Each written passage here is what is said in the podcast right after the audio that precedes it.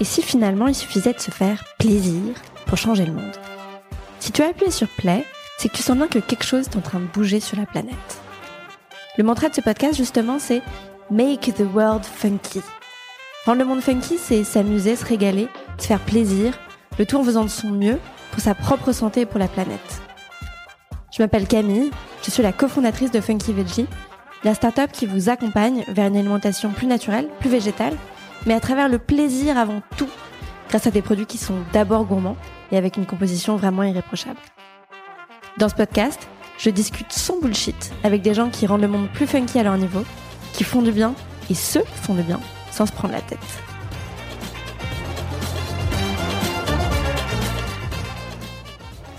Aujourd'hui, je suis avec Eva de French Coconut et on parle de plein de sujets, de créativité, de son livre de recettes, de cuisine de famille, de ses routines euh, et de sa vision assez apaisée de la vie. J'espère que ça vous plaira.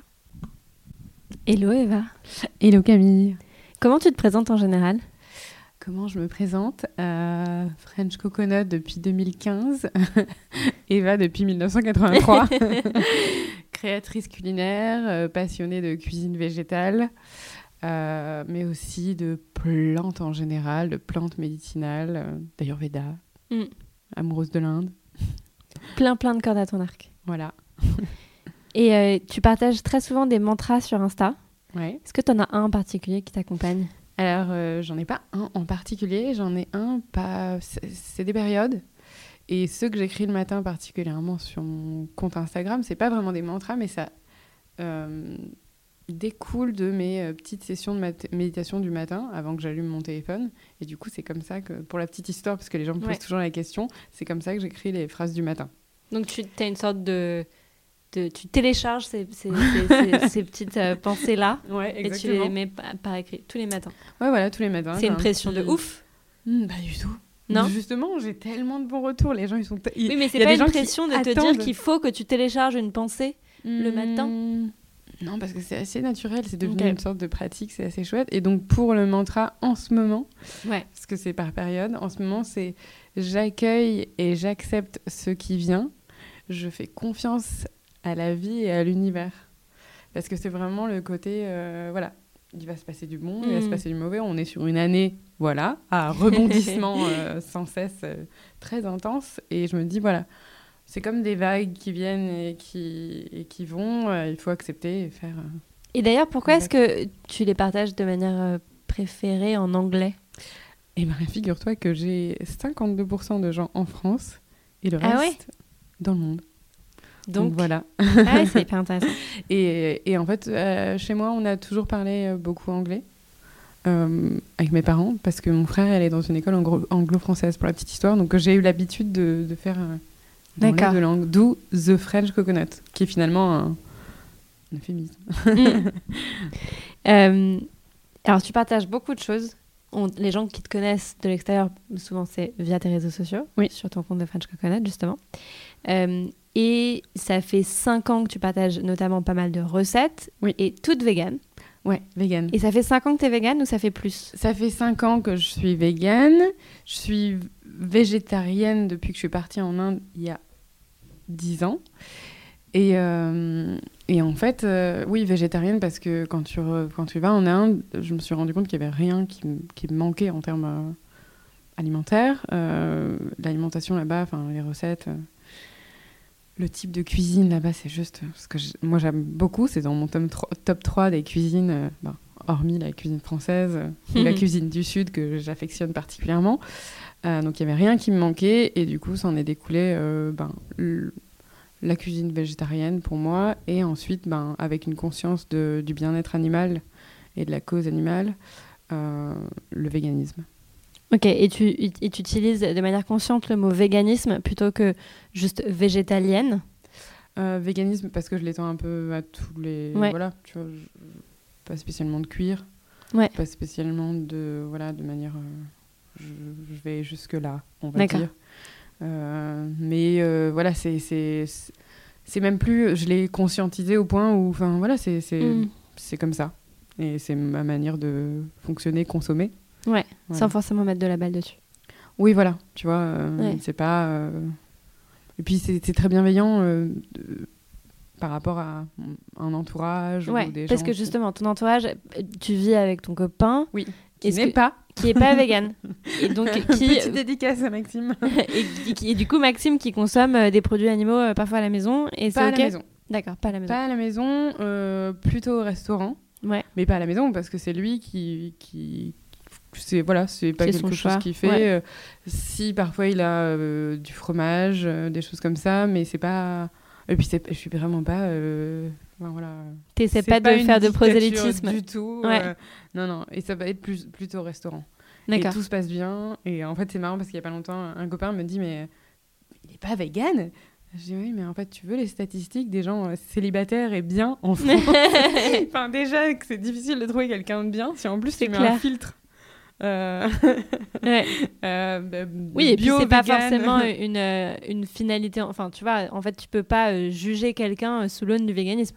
Oui, ah, mais bien sûr. Ouais. Il a, euh, oui, une éthique pour plein d'autres choses. Et puis chacun son cheminement. Ça Ouais. viendra peut-être un jour dans sa vie.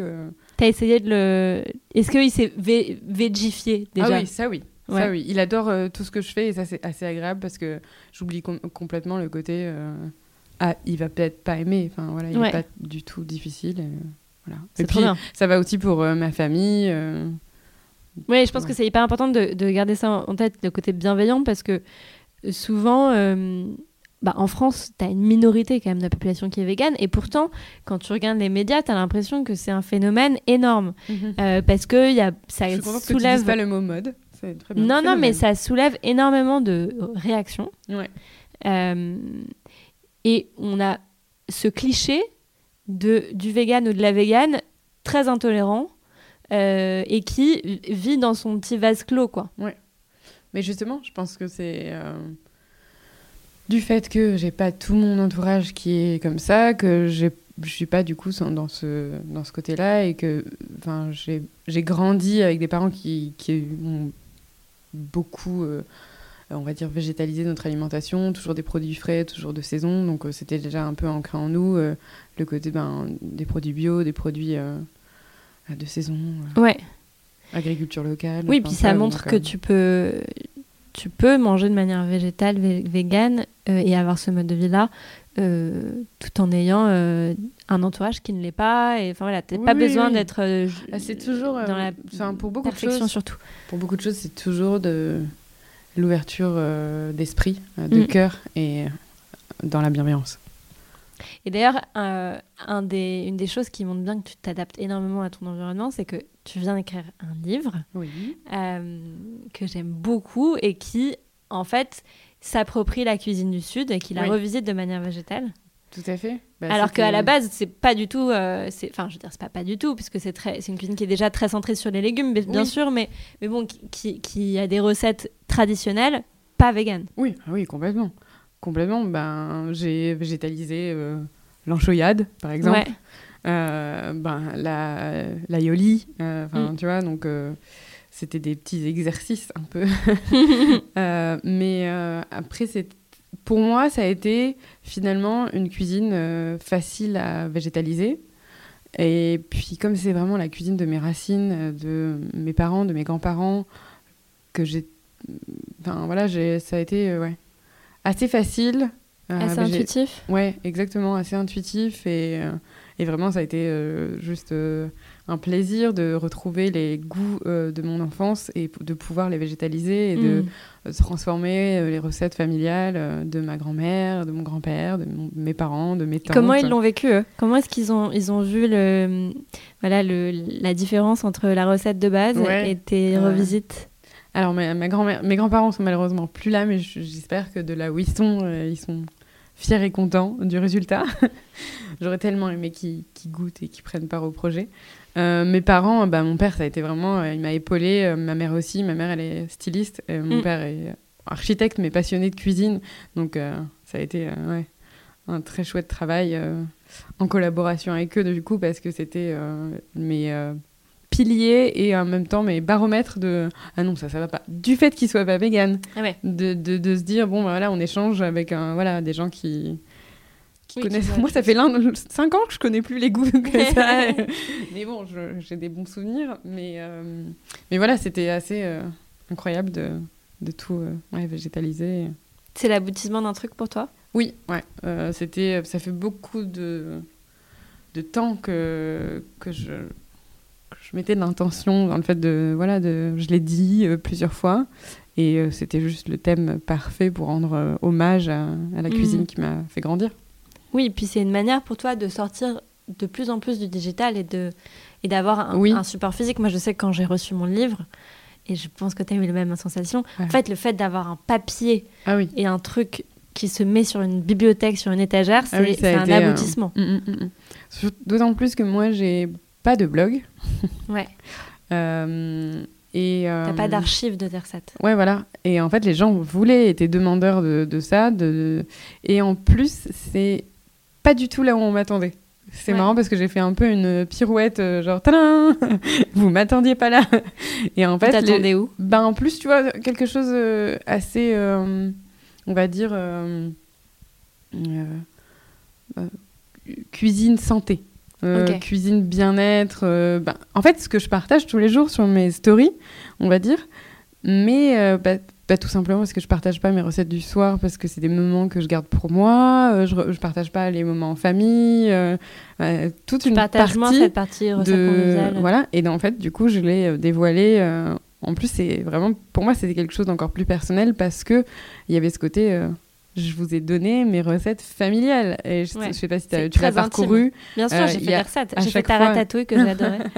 oui je t'avais dit de commencer par là d'ailleurs c'est vrai et euh, à chaque fois il y a la petite histoire euh, Ouais. enfin le petit voilà le petit Oui, d'ailleurs, il y a quelques recettes qui sont le nanan Ah oui, de, de- ma grand-mère. oui, bien sûr, bien sûr. Et je leur ai ouais. tous rendu hommage à, à la hauteur qu'ils méritent parce que c'est grâce à eux que, c'est Dès très toute intime. petite, j'étais dans la cuisine, j'ai des souvenirs très clairs et vifs de, de passion, de me dire ah là là, je suis avec ma grand-mère et je cuisine. Donc, euh.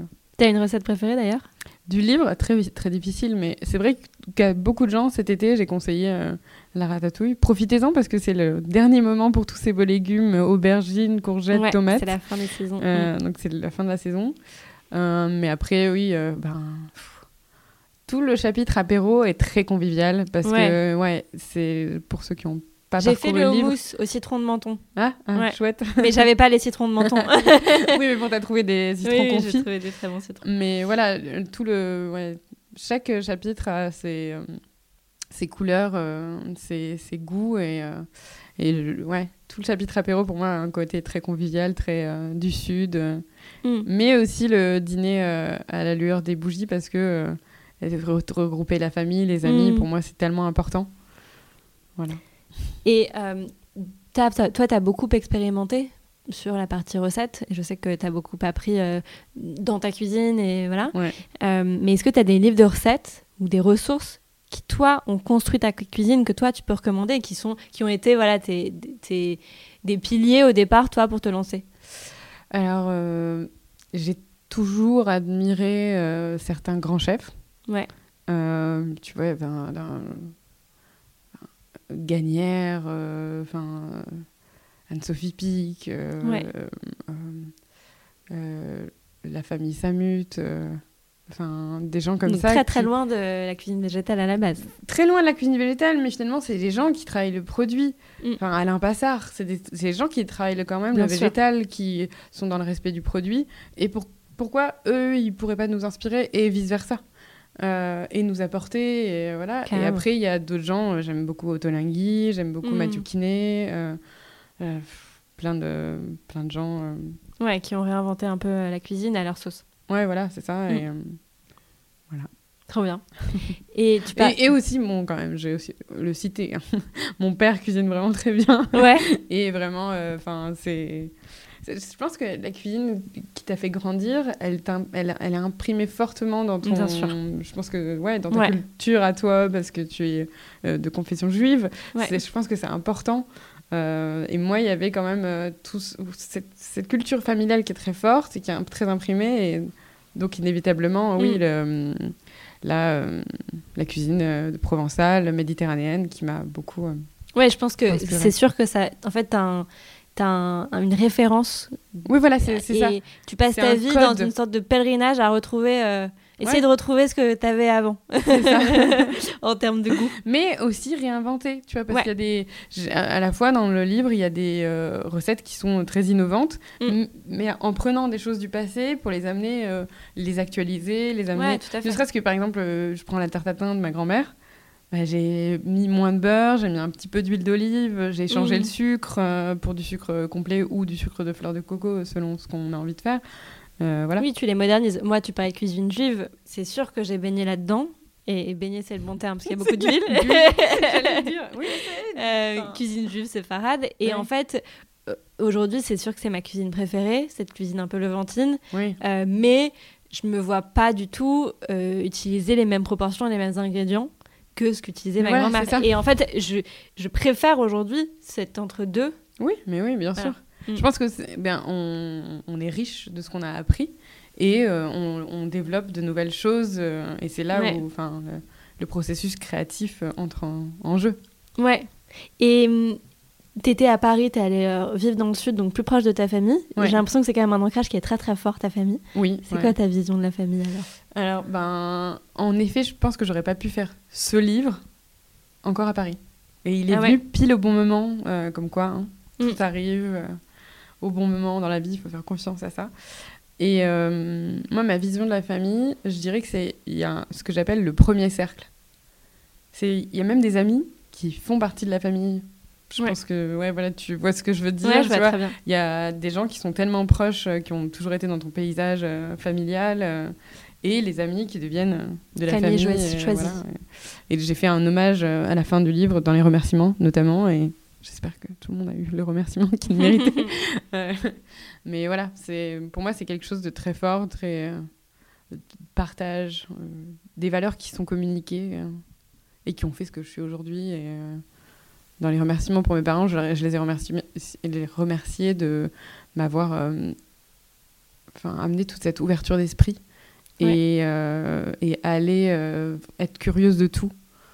J'aurais pu faire un petit remerciement classique, mais vraiment, je voulais. En fait, c'est vraiment c'est ça pour lesquels j'en suis, je, suis le plus reconnaissante, c'est l'ouverture d'esprit et mmh. être curieux de tout, aller et la bienveillance aussi, c'est vraiment un mot qui a été ancré depuis euh, jeune.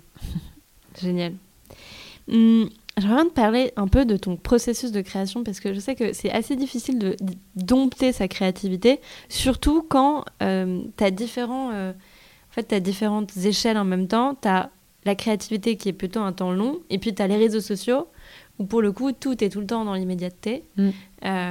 et puis la vie quotidienne où on va tous super vite. Mm, mm. Comment tu fais, toi, pour discipliner ta créativité, si tu y arrives d'ailleurs? Ouais. Alors, discipliner la créativité, moi, euh, c'est vrai qu'il y a des moments où j'ai l'impression de la perdre de vue. Et c'est comme tout à l'heure, je parlais de vagues. Bah, c'est exactement ça. La créativité, elle vient, elle repart. Et il faut, je trouve que c'est pour, comme tu disais, entre guillemets, discipliner. C'est à partir du moment où tu vois euh, que tu as l'impression d'avoir moins de créativité, faire un petit euh, check-up de euh, ce qui t'amène la créativité. Moi, c'est euh, venir quatre jours à Paris, voir des gens inspirants dont tu fais partie. c'est, enfin, tu vois, il y a des gens qui savent pas plein de choses sur moi, enfin que je partage pas, mais je suis fan de jazz. ah ouais, bah tu vois, je savais pas. Ouais, je suis très fan de jazz. Je rêve d'aller au au Duc des Lombards écouter un concert de jazz un soir. Je l'ai pas encore fait, il faut que je le fasse. C'est dans ma to-do de mes petites choses à faire pour moi.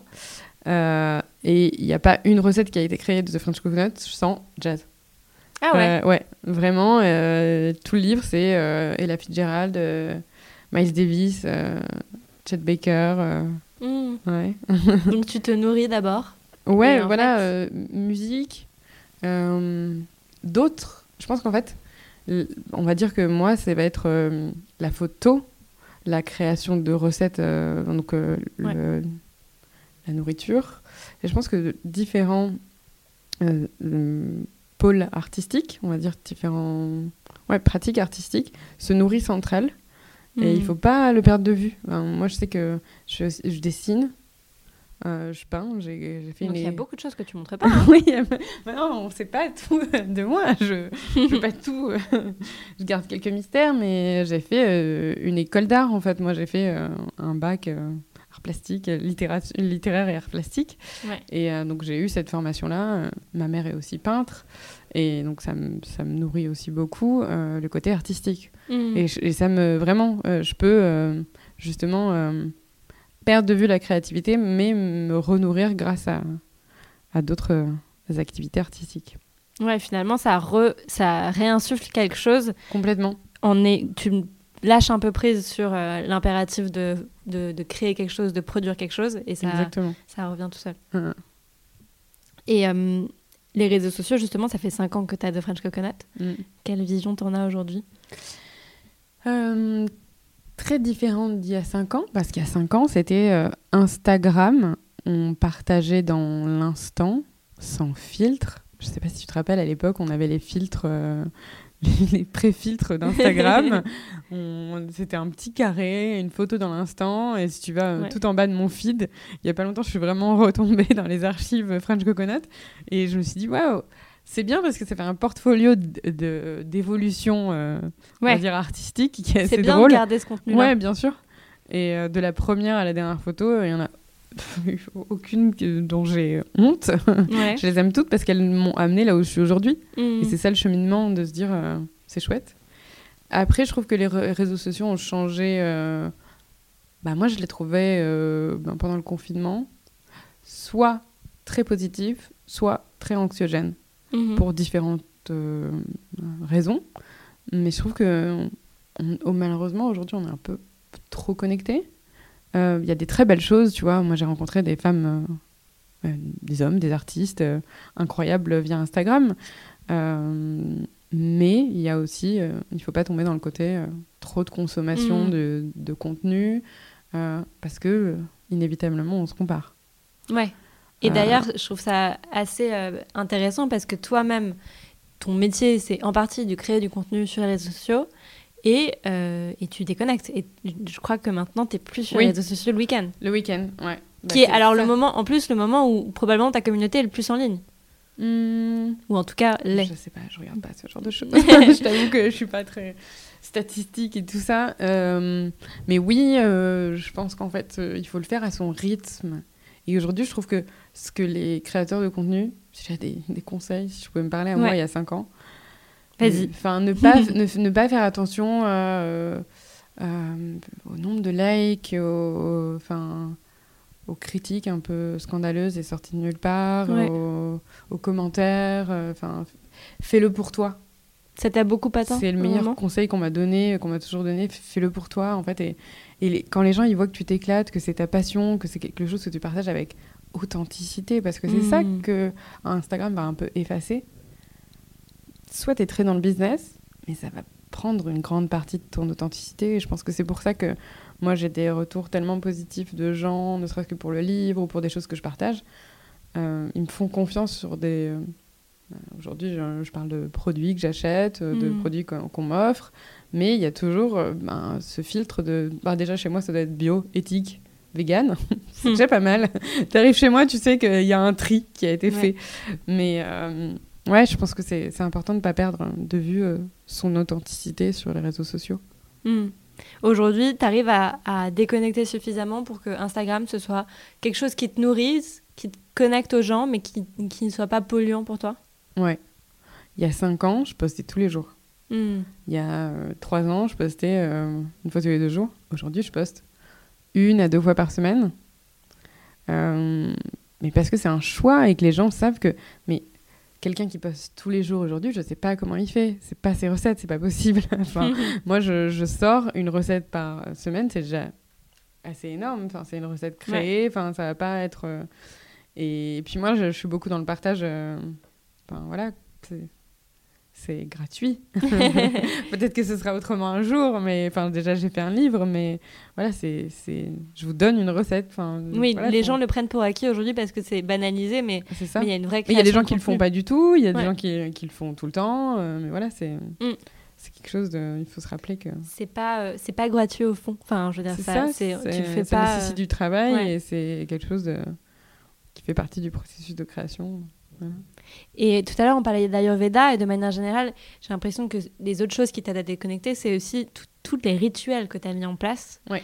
Euh, et d'ailleurs, ton compte Instagram, le fait qu'on ait euh, une citation le matin, euh, qu'on voit souvent tes latés, enfin, il y a une sorte de, répétition qui est très réconfortante, je trouve, quand on suit, mm. et qui va de pair avec la philosophie de l'Ayurveda mm. et avec tous les rituels qui en découlent. Mm, Donc, tes petites routines à toi, c'est quoi? C'est marrant parce qu'il n'y a pas longtemps, on, on m'a posé la question qu'est-ce que c'est ta routine du matin? Encore une fois, comme l'Ayurveda le préconise, elle change selon les saisons. Euh, et moi, par rapport à mon dosha euh, qui est euh, plus actif selon certaines saisons et tout ça, je, je, change ma routine, mais plus ou moins, ça va être un peu la même chose. se lever tôt pour avoir, sans nécessairement mettre le mot Miracle Morning dessus, mais me lever tôt pour avoir une vraie bonne heure, heure et demie Mhm. voire deux heures, à moi où je fais ben, voilà, tout ce que les gens voient après sur Instagram. Mais si je poste à 9 euh, heures, c'est pas que je me suis levée à 9 heures et que je poste mon latte en. Parce que, comme euh, tu me l'as très justement dit, je vis, et c'est là où la grande différence, et c'est pour ça que moi, c'est pas très stressant ni anxiogène, c'est qu'en fait, je vis euh, ce que je prends en photo mhm. et après, je le poste en story. Et les gens ont parfois ont l'impression, mais tu t'es levé à 5h de l'après-midi, pourquoi tu bois un matcha à 5h de l'après-midi? Ah non, c'était ce matin. Il était 7h30 du mat. mais je le poste maintenant parce que c'est maintenant que je me donne le temps de me mettre sur euh, Instagram. Et, euh, et voilà. Donc ça va être euh, selon la période du yoga, des, ouais, des asanas, pranayama, de la méditation souvent, beaucoup. Ça m'a beaucoup aidé pendant le processus du livre, pendant la création du livre. Euh, pour me reconnecter à moi, euh, à mon intuitif et à la créativité de manière euh, générale. Et après, peut-être aller marcher, peut-être faire un peu de, de, voilà, de renforcement musculaire ou juste éveiller son corps avec quelques asanas. J'aime beaucoup les vidéos de Marine Chapon, que tu connais, je crois. Donc voilà, c'est un petit moment pour euh, juste éveiller le corps. Et après, euh, petit déjeuner. Et euh, pendant mon petit déjeuner ou avant, après la méditation, j'écris un peu sur un journal et va en découler ce qu'on disait tout à l'heure, les phrases du matin. Ouais. Voilà, donc j'ai compulsé un petit carnet avec toutes les phrases du matin, un jour si quelqu'un veut éditer ça. mais et après, j'allume mon ordi pour traiter mes mails et. la journée commence. Et, et allumer mon téléphone. Mais avant, je le touche pas. Et ça, c'est génial, ça. en fait, je pense que c'est se faire des règles sans, sans que ce soit des règles trop euh, astreignantes. Ouais. Euh, tu vois, le côté, euh, voilà, je sais que j'ai cette petite règle, pas le téléphone dans le lit, hmm. pas le téléphone après une certaine heure. Je vis avec quelqu'un, donc c'est une forme de respect. Enfin, voilà, ça peut aller très loin dans. Enfin, toi et moi, je crois qu'on a la même vision d'Instagram. C'est passionnant, ça, ça, nous nourrit, on peut être inspiré euh, par des gens qui habitent à l'autre bout du monde, c'est génial, mais euh, ça peut être euh, chronophage et c'est pas voilà, c'est une forme de respect que de couper pour être avec ouais. nos copains respectifs. Et puis ça peut ça peut bouffer, ça peut aussi ouais, voilà voilà, ça peut être voilà. Mm. Mm, mm. Et, et, le soir, tu as des trucs que, que tu fais pour te signifier que ça y est, c'est la fin de ta journée? Euh, alors, le fait de fermer l'ordinateur, ouais. Euh, c'est vraiment genre, euh, voilà. avant, je le faisais pas, je le laissais ouvert et puis après, j'y retournais. Et puis voilà, non, tu fermes l'ordinateur. Mon problème, c'est que mon bureau, c'est à la fois mon ordinateur et ma cuisine. et j'y suis tout le temps. bien sûr. Bien qu'elle ne soit pas très grande et je rêve d'une énorme cuisine. Mais voilà, savoir se satisfaire de ce qu'on a. Mm. Qui sait se borner aura toujours assez. Ouais, c'est ça. Euh, génial. Et euh, est-ce qu'il y a quelque chose que tu aimerais partager avec les gens avant qu'on les quitte? Euh, non, mais cette réflexion que je viens de faire, le fait de. Je pense que cette, cette année nous aura appris ça. Vraiment, se satisfaire de ce qu'on a et réaliser et continuer à désirer ce qu'on a déjà. Hmm. C'est une forme assez minimaliste de, de vie. C'est un choix de vie. Mais voilà, continuer à, à désirer ce qu'on a, c'est sur plein de niveaux. Relationnel, euh, physique, c'est beaucoup d'acceptation, c'est beaucoup de... Voilà, C'est un vrai travail en fait. actif. Ouais. Parce que le désir, on a l'impression que c'est quelque chose qui vient à soi. Ouais. Mais, euh, mais non. Mm, mm, mm, Enfin, dans la société de consommation, oui, mais dans la vraie vie, non. Ouais, ouais. Ok. Bon, bon mot de la fin. Ouais. Merci beaucoup, Eva. De rien, Camille. Merci beaucoup pour votre écoute. Merci à, l'hôtel Hoy à Paris, euh, puisqu'on a tourné cet épisode dans une chambre de cet hôtel qui est juste génial. On avait enregistré un épisode du podcast avec Charlotte, la fondatrice. N'hésitez pas à l'écouter. Euh, si vous voulez aussi en savoir plus sur l'Ayurveda, on avait fait un épisode avec Amélie Clergue sur le sujet. Euh, et n'hésitez pas à nous dire ce que vous en pensez. Vous pouvez retrouver Eva sur Insta de French Coconut. Funky Veggie, pareil, funky-du-bas veggie. Et mon compte perso, c'est Camille Azou. Si vous voulez me faire vos petits retours, c'est comme ça que j'apprends, c'est comme ça que je m'améliore. Donc c'est vraiment bienvenu. Bonne journée